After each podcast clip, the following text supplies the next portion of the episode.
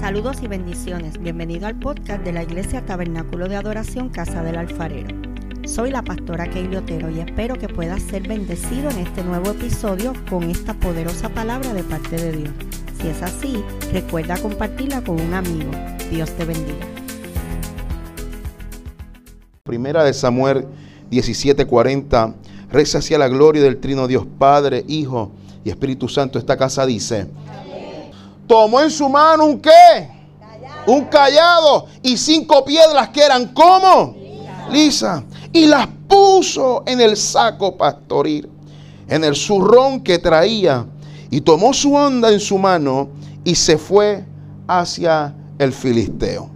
Le puse por, predica, por tema esta prédica. Piedras lisas. Padre, gracias. Gracias por esta gran victoria.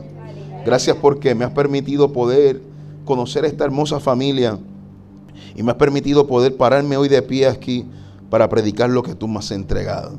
Te pido Dios que esta palabra los renueve, esta palabra los sacuda, esta palabra los haga caminar creyendo que tú le has entregado una palabra. Padre, así como David, hoy tomamos nuestro callado y tomamos nuestras piedras lisas para seguir escribiendo la historia de Taca. Padre, una vez más, gracias por cada amigo que está con nosotros hoy aquí. Gracias por cada familia que pudo llegar, levantarse, dominar el sueño, dominar la pesadez, dominar los procesos. Y si están hoy aquí es porque han decidido creerte una vez más. Padre, a ti toda la gloria, toda la honra en Cristo Jesús.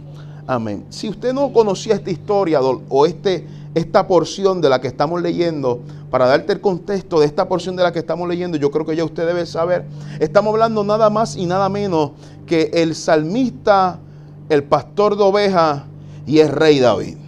La historia está en este momento, en el momento ya, ya fungido, el profeta llegó a su casa, ya él mató osos, ya él mató leones, ya él se sentó a la mesa porque sus hermanos estaban esperando porque la comida se enfriaba hasta que llegara el ungido de Dios. Y llega el momento donde él está obedeciendo a su papá para llevarle comida llevarle un Uber Eat a los que lo menospreciaron. Pero él ya estaba reflejando un tipo de carácter. Porque carácter es hacer cosas aun cuando no estás de acuerdo en querer hacerlas. Por eso él dice, aunque no me agrada, si papi me envía, yo voy a ir. Eh, eh, eh, ese es otro mensaje que los pastores se pueden encargar de eso. Pero necesitamos carácter para crecer en Dios. ¿Cuántos dicen amén?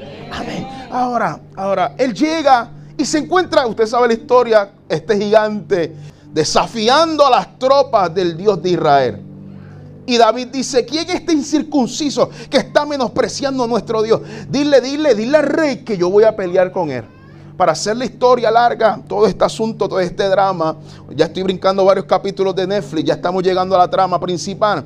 Él llega donde el rey, el rey le dice, yo necesito que pelees con él y necesito que te pongas mi armadura. Y David le dice, espérate, yo no me voy a poner tu armadura, yo voy a tomar, yo voy a tomar mi callado.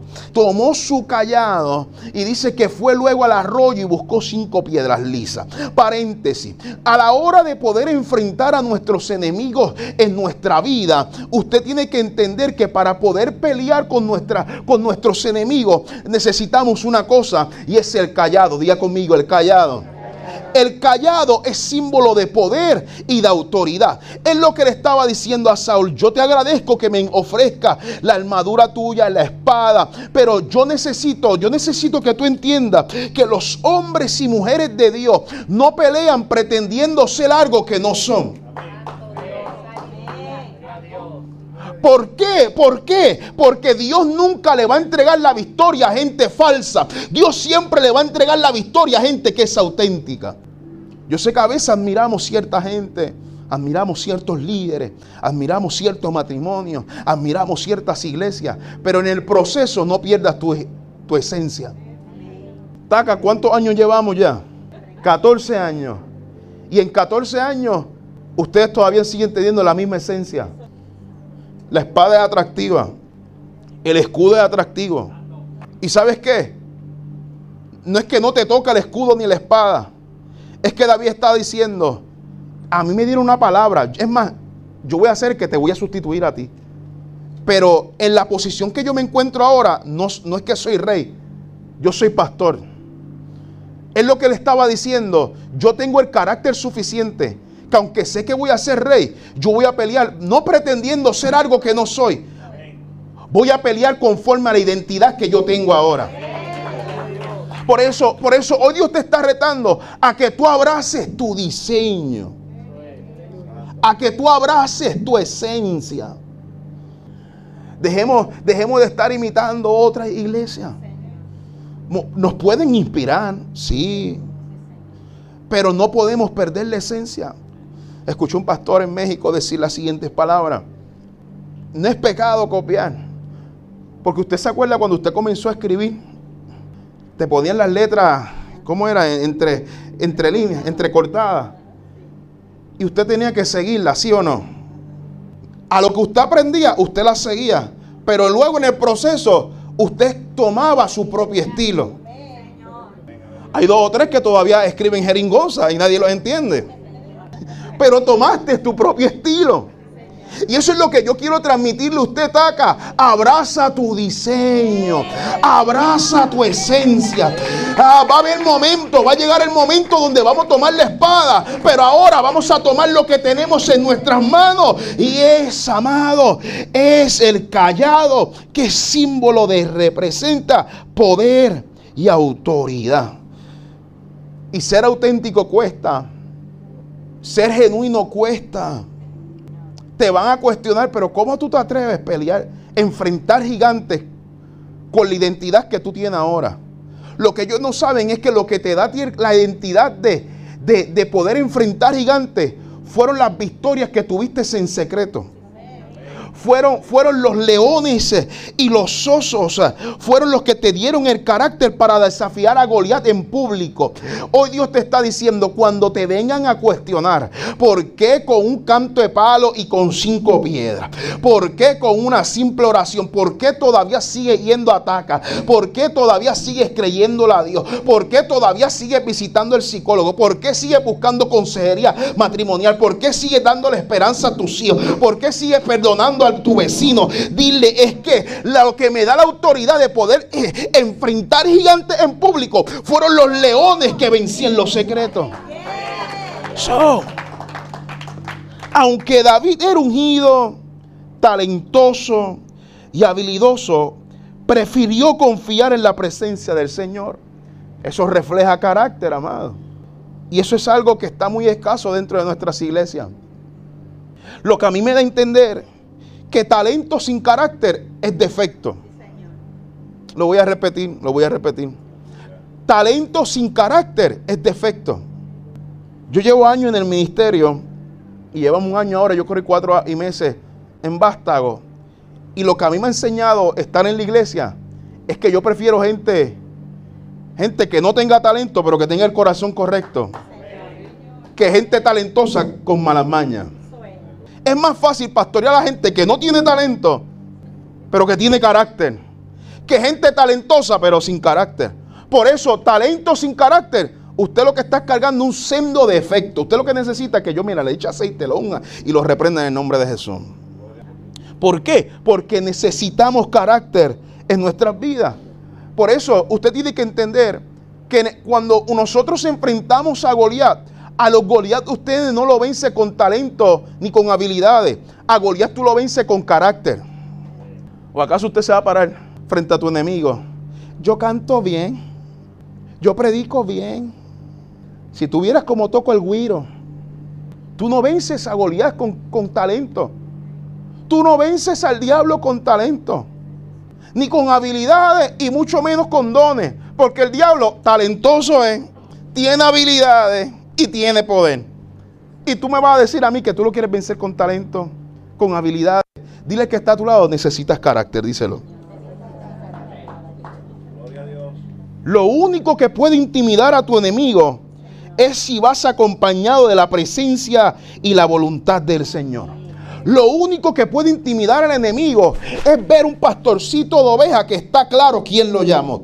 Lo único que puede intimidar al enemigo es una iglesia que diga, a pesar de que pasamos procesos, a pesar de que pasamos por prueba, sepa que Dios los llamó y a los que Dios llama, Dios los va a respaldar. Yo necesito a alguien esta tarde que entienda que no importa lo que estás pasando ahora, es tiempo que retomes tu callado una vez más y diga, yo voy en el nombre de Jesús. Cuando Satanás te pregunta, ¿en nombre de quién tú vienes? Le vas a decir, yo vengo en nombre que es sobre todo nombre. Su nombre es Jesús.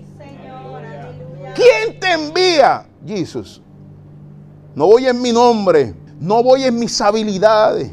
No vamos en lo que hemos experimentado estos 14 años en Taca. Venimos en el nombre de Jesús. Nombre sobre todo nombre. David se para frente a Goliat y le dice, mira, me veo como pastorcito, pero este pastorcito viene en el nombre de Jesús. No te equivoques, todavía no he cogido parte en Taca, pero vengo en el nombre de Jesús. Todavía no estoy en ningún ministerio, pero no te metas con mi familia porque venimos en el nombre de Jesús. No te metas con mis estudios, vengo en el nombre de Jesús. Nombre sobre todo nombre. Lo siguiente que ocurre en la historia es que David escogió cinco piedras, piedras como lisas.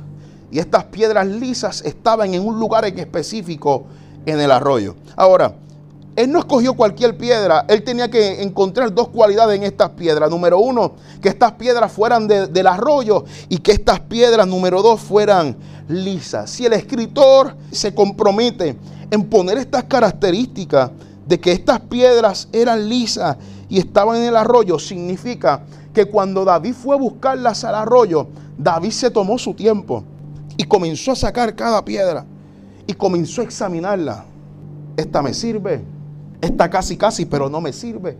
imagínense a David, mira, están viviendo un momento de crisis, está un gigante desafiando y él se toma su tiempo. Carácter.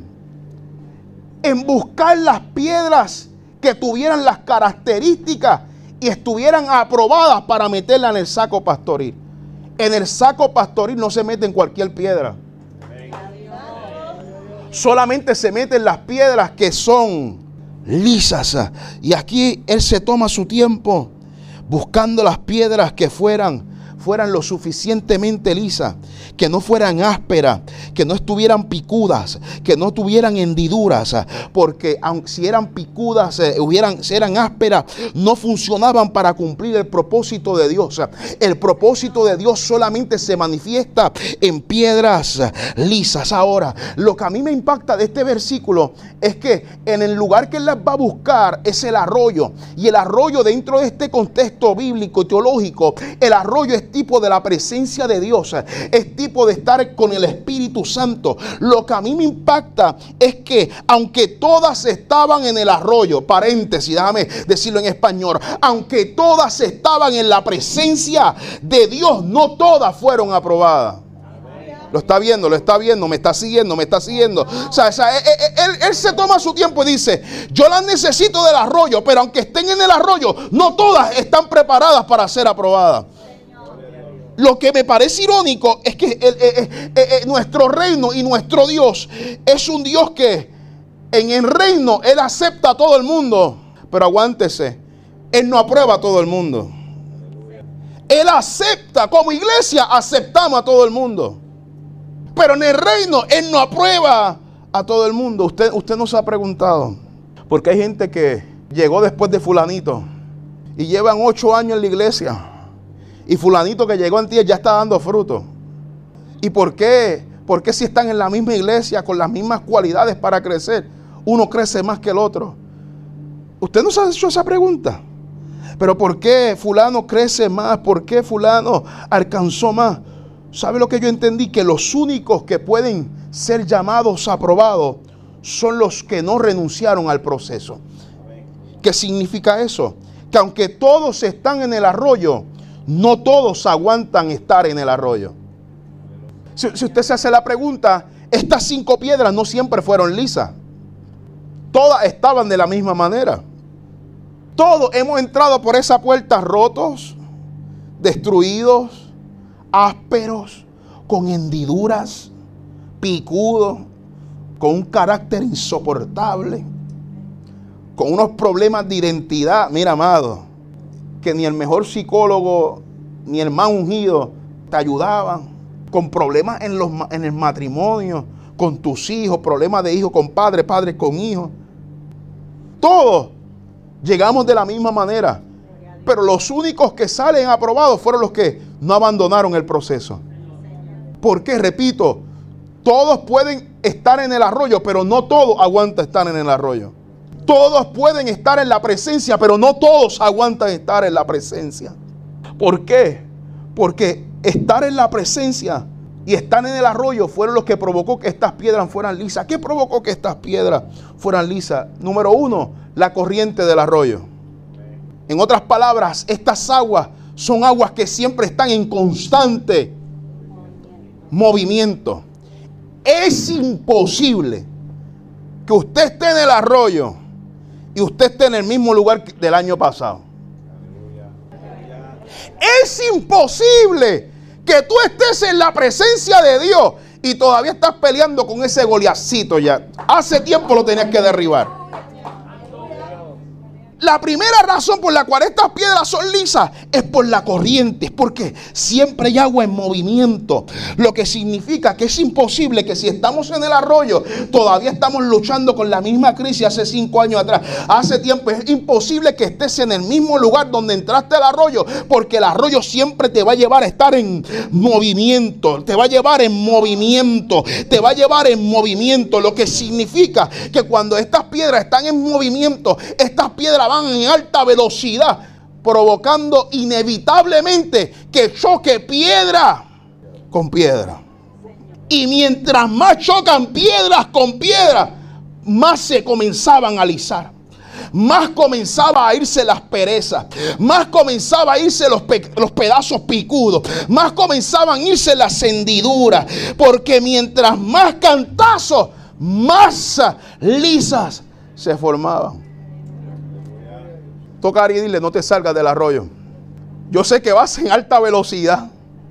Y yo sé que en estos últimos meses has cogido par de cantazos. Pero estos cantazos te están haciendo, te están haciendo lisos. Yo no sé si te has cuestionado. Cuando miras tu interior, no eres el mismo de hace tres meses atrás. Cuando has mirado en tu interior, no eres el mismo de hace un año atrás. Cuando mira tu interior, tu matrimonio no sigue siendo el mismo. Tu familia no sigue siendo la misma. Tu liderato no sigue siendo el mismo. Porque piedra con piedra se van alisando. Lo segundo que ocurre porque estas piedras se vuelven lisas es que la misma corriente de agua que te mantiene en constante movimiento, haciendo inevitable que seas quebrantado piedra con piedra, es la que te suaviza, te va puliendo y te va cristalizando. Parece irónico que el mismo que te lleva el proceso es el mismo que te pasa la mano. Y tú llorando. y Dios tranquilo. Tenía que meterte en ese foso. Tranquilo, te tenía que enfrentarte con este gigante. Porque te acabo de dar una, palabra profética. Y el problema es que cuando Dios da palabra profética, se le infla el pecho a todo el mundo. Yo necesito matarte el orgullo de una. ¿Usted no le ha pasado que Dios te da palabra profética y es cuando más sucio tú te sientes? Porque necesita matar el orgullo, que no se trata de ti, David. Se trata del que te dio el callado. El mismo que te, te meta velocidad, alta velocidad, para que te metas cantazos, el mismo que te dice, lo estoy haciendo para formarte. Lo estoy haciendo para quitar ciertas perezas que tiene. Ahora perdona a la gente. Ya no mira atribulado al vecino. Ya no le escribe a dos o tres incircuncisos en tu Facebook. Vamos. Ya el hermanito que no te miraban bien, ahora tú vas y lo abrazas. Mira, amado, yo, yo vine aquí para para que, para que cojamos dos o tres cantazos porque lo necesitamos muchas veces. Pero lo bueno es que el mismo que te da el cantazo es el mismo que te va ablandando y te está diciendo es que te estoy formando. Ahora, las pruebas que el Espíritu Santo permite es para que poco a poco vayamos formando nuestro carácter conforme al de Jesús. Por eso tienes que entender lo siguiente, que los cantazos en tu vida no fueron diseñados para quebrarte. Los cantazos Dios los permitió para hacerte y para formarte. Todo cantazo, escuche bien, todo proceso que tú vivas dentro del arroyo no te quiebra, te forma. Pero escuchó la condición dentro del arroyo. No me venga a decir que ese proceso te lo mandó el Espíritu cuando fuiste tú, cabeza hueca. Que te lo buscaste tú mismo, te lo buscaste tú misma. Por eso te estoy diciendo, déjame hacer aquí el, paréntesis. Y por favor, así, si está escribiendo, subraye eso. Tiene que ser dentro del arroyo. Tiene que ser dentro de la presencia de Dios. Tiene que ser dentro de la voluntad de Dios. Si tú te mantienes en el arroyo, créeme que vas a salir diferente. Por eso, sé que a veces te quieres salir del arroyo, pero si renuncias al proceso, renuncias a tu propósito. Lo voy a repetir, si renuncias al proceso, renuncias a tu propósito. Lo voy a repetir, si renuncias al proceso, renuncias a tu propósito. Yo sé que resistir, resistir lo que el Espíritu Santo diga muchas veces no es agradable permitir que Él meta su mano en ciertas áreas de nuestra vida no siempre es agradable. Pero si estás dentro de la voluntad de Dios, todo proceso dentro de la voluntad de Dios te forma y te hace más lisa, te hace más liso. Por eso hoy Dios le está diciendo Ataca, estoy buscando piedras lisas. Porque mientras más lisa, más aerodinámica era esta piedra. Y mientras más aerodinámica, más fuerte iba a ser su eje de rotación. Lo que significa que las piedras que funcionan en las manos de Dios no son piedras ásperas. No son piedras que renunciaron el, proceso. Son piedras que dice, no me agrada, pero sé que me está formando. Me quiero salir, pero sé que me está formando. Por favor, no renuncies al proceso. Porque si renuncias al proceso, renuncias al propósito. Dios está buscando piedras lisas hoy. Dios está buscando piedras lisas donde manifestar su propósito. ¿Por qué yo digo que Él está buscando piedras lisas? Porque esta historia no fue la única que habla de piedras lisas. ¿Se acuerda de Moisés? El tartamudo. Moisés está en un momento dado en su vida, uno de sus mejores momentos ministerialmente hablando. Él sube a la montaña y en la montaña Dios tiene una cita con él. Y en esta cita Dios solamente le, entrega sus espaldas y le entrega las tablas de la ley escritas por la mano de Dios. La historia dice que cuando Moisés baja del monte, ve que el pueblo cae en idolatría. Y Moisés cae en un momento de enojo y provoca que lo que el regalo que Dios le entregó, que escribió con sus propias manos, él estaba tan ciego por el enojo que dice que las tiró al suelo y las piedras, las tablas se rompieron. Moisés volvió, subió al monte. Y cuando sube al monte, Dios le da unas instrucciones y le dice a Moisés, Moisés, yo necesito que lo que yo escribí en piedra ahora, lo escribas tú. Pero antes de que escribas las leyes y la visión que te voy a dar, yo necesito que estas piedras que tú vayas a buscar, tú las alices primero. ¿No le llama la atención? ¿Por qué Dios le da? Le da una orden específica. Antes de escribir la ley, en otras palabras, antes de escribir la visión, necesito que la, toda piedra que vayas a usar esté lisa. Porque si no está lisa y quieras comenzar a escribir la visión, oh Dios mío. Dile al que está a tu lado, Dios necesita piedras lisas, díselo. Yo sé que tú piensas que con lo áspero que tú eres, que con las hendiduras que tienes, los pedazos picudos que tú tienes, tú piensas que Dios te va a usar así. Permítame decirte que necesita, necesita que Dios te alice. Estamos predicando un evangelio que Dios puede usar a cualquier persona. Mentira. Ah, usted me ve en tenis con jaque y usted piensa que se me fue Rabacucu. No se me fue. Por eso yo le estoy diciendo que Dios acepta. Este es el evangelio que nosotros predicamos. Nosotros aceptamos a todo el mundo. Pero para que Dios te apruebe, no, puedes abandonar el proceso. So Moisés le dice, Moisés, alisa las piedras primero. Porque si comienzas a escribir sobre piedra áspera, usted intenta escribir en piedra, usted ha intentado. No se puede, ¿verdad? Y si escribe algo, no es entendible. Piedras lisas, corazones lisos. Donde Dios pueda seguir escribiendo la historia de Taca, necesita piedras lisas. Donde Dios pueda seguir escribiendo tu propósito, necesita que tu corazón esté liso. Porque la única manera que la gente va a leer la visión de Dios sobre tu vida es si estás liso. Usted se imagina un corazón áspero. Intente escribir en piedras rocosas, en piedras ásperas. No se puede, no es entendible. Por eso la intención de Dios es la siguiente. Él quiere seguir escribiendo la historia sobre tu vida. Amigo que está aquí, Dios quiere seguir escribiendo la historia de tu vida. Pero necesitas que tú no abandones tu proceso. Sea cual sea. Patalea, derrama lágrimas, grita, haz tus rabietas. Pero si lo vas a hacer, hazlo dentro del arroyo. Yo vine con una sola intención hoy aquí.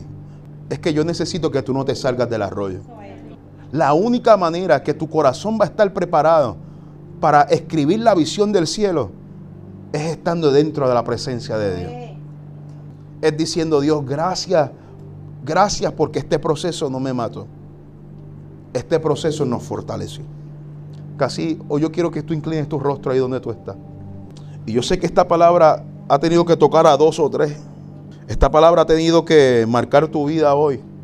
Y yo quiero que tú te remontes a las conversaciones que has tenido con Dios esta última semana. Donde le has dicho, Dios, no entiendo, no aguanto, no sé cómo va a pasar ni cómo va a ocurrir. Pero una sola cosa hemos decidido. Hemos decidido confiar en tu palabra. Hemos decidido caminar en tu voluntad. Hemos decidido tomar nuestro callado y decir, Dios, todo lo que hagamos lo vamos a hacer dentro de tu nombre. Padre, te pido Dios que tú le entregues las fuerzas para que ellos puedan seguir caminando, Dios, en la palabra que tú les has dado. Yo te pido, Dios, que ellos puedan aguantar las corrientes de tu presencia y entiendan, Dios, que tú los estás alisando. Tú estás alisando a cada vida que está hoy aquí. Estás alisando cada ministerio de esta casa. Estás suavizando, Señor, cada liderato de esta casa. Porque la historia de esta iglesia sigue, se va a seguir escribiendo.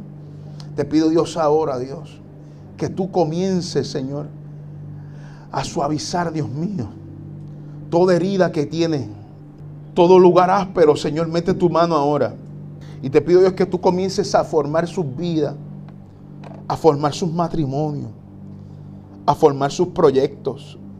Te lo pedimos todo. En el nombre de tu Hijo amado Jesús, Señor. A quien damos gloria y honra. Gracias, Señor. Bendiciones. Si este episodio ha sido de bendición para ti, compártelo para que otros puedan ser edificados. Te invito a que nos busquen en Facebook como Tabernáculo de Adoración Casa del Alfarero y te suscribas a nuestros podcasts en las diferentes plataformas.